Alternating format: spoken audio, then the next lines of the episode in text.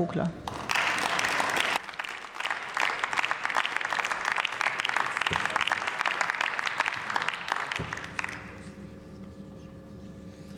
Frau Präsidentin, meine Damen und Herren!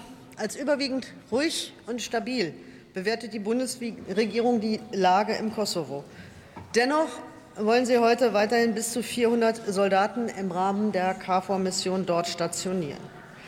Die sollen laut Ihrem Antrag die Entwicklung einer stabilen, demokratischen, multiethnischen und friedlichen Republik Kosovo unterstützen.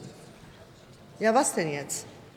Hat die NATO-Militärpräsenz seit 24 Jahren nun, wie behauptet, Demokratie und Rechtsstaatlichkeit gebracht?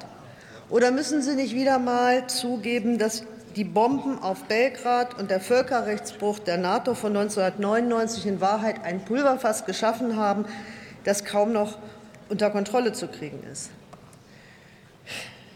Wir werden uns daran erinnern. Wir vergessen nicht, dass vor 25 Jahren eine Regierung aus SPD und Grünen die Bundeswehr zum ersten Mal in einen völkerrechtswidrigen Kriegseinsatz geschickt hat gegen die Bundesrepublik Jugoslawien und entgegen der Resolution 1244 äh, des UN-Sicherheitsrats die Abspaltung des Kosovos forciert hat. Meine Damen und Herren der Ampelregierung, nehmen Sie endlich zur Kenntnis, nichts ist gut im Kosovo. Und die Menschen auf dem Westbalkan warten schon viel zu lange auf Demokratie und ein besseres Leben. Und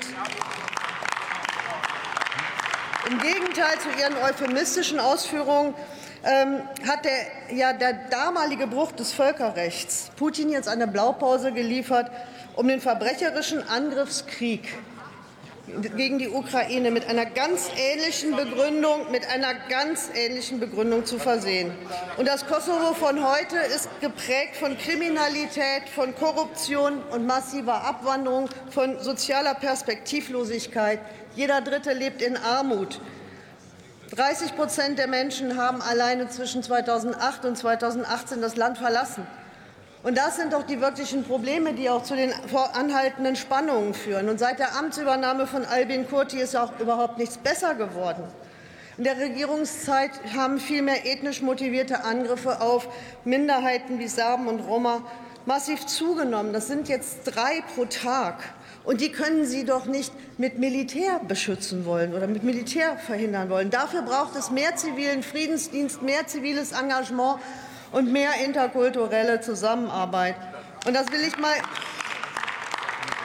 hier noch mal ganz deutlich sagen. 6,1 Millionen Euro für ein weiteres Jahr für diese bis zu 400 Soldaten. Die wären in zivilen Friedensdienstprojekten, die es ja auch auf dem Westbalkan gibt und äh, die immer unterausgestattet sind, werden sie sehr viel besser angelegt. Die Linke lehnt weiterhin die Verlängerung dieses Mandats ab.